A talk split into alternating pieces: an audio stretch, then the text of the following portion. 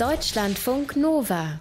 Grünstreifen. Zugegeben, es ist nicht der kälteste Winter, aber es ist irgendwie doch ein zäher Winter, weil gefühlt sind ständig alle irgendwo krank. Aber wir können dann einfach in eine warme Wanne steigen, ein paar Tabletten einschmeißen, wenn wir wollen, die Heizung anmachen oder uns unter eine dicke Decke muggeln. Aber wie machen das eigentlich die Tiere?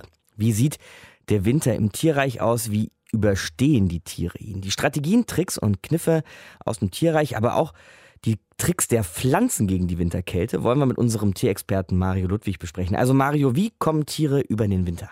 Also die einfachste Strategie, um über den Winter zu kommen, ist eine sogenannte Vermeidungsstrategie. Sieht man bei unseren Zugvögeln, die fliegen im Winter einfach in den warmen Süden, überwintern dort.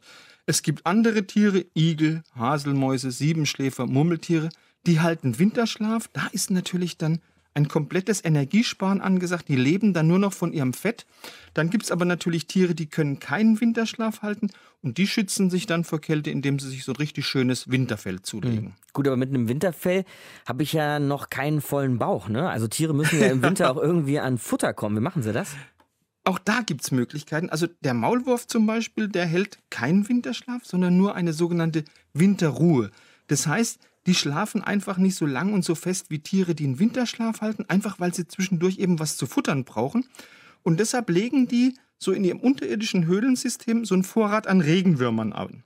Und damit die Regenwürmer nicht abhauen können, beißen ihnen die Maulwürfe vorher einfach den Kopf ab. Das heißt, die Regenwürmer leben noch so ein bisschen, können aber nicht abhauen. Ach du ahnst Deshalb nicht. hat der Maulwurf immer Frischfleisch. Also der hat so eine richtige Frischfleischspeisekammer in seinem Bau drin. Wow, beeindruckend, was der Maulwurf alles kann. Helfen sich Tiere vielleicht aber auch mal so gegenseitig gegen die Kälte? Man kennt doch so Bilder, dass sie dann so zusammenrücken, um sich warm zu halten Ja. oder sowas, ne? Das kommt wirklich bei ein paar Arten vor. Also Pinguine, da denkst du jetzt wahrscheinlich dran, wenn Ja, da der eisige Wind genau. der Arktis äh, weht, dann schützen sie sich während des Brutvorgangs einfach, indem sie ganz sich eng aneinander kuscheln, wechseln aber immer schön die Position, sodass jedes Tier mal am Rand und mal im wärmeren Inneren der Kolonie steht. Also die wechseln sich schön ab.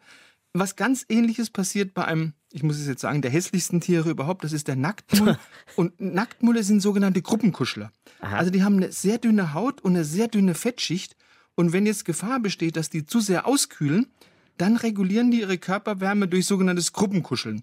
Da pressen sich also mehrere Mulle im Nest möglichst eng aneinander. Aber so ganz harmonisch geht's bei Kälte im Nacktmullstaat eben nicht zu. Okay, also nicht ganz so kuschelig, das Kuscheln?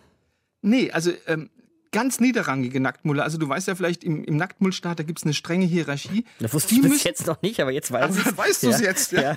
Also die, die Unterprivilegierten, die müssen bei niedrigen Temperaturen oft noch als Wärmespender herhalten. Das heißt, die werden, sobald die Temperaturen unangenehm kühl werden, an die Oberfläche von ihren Artgenossen gejagt. An der Oberfläche drehen die dann ein paar Runden, um später dann eben dank sportlicher Tätigkeit gut gewärmt als lebendiges Heizkissen in den Bau zurückzukehren. Kann man sich kaum vorstellen. Ganz schön clever, aber auch ein bisschen grausam, ne? Die armen Ja. Dann da rauszuschicken.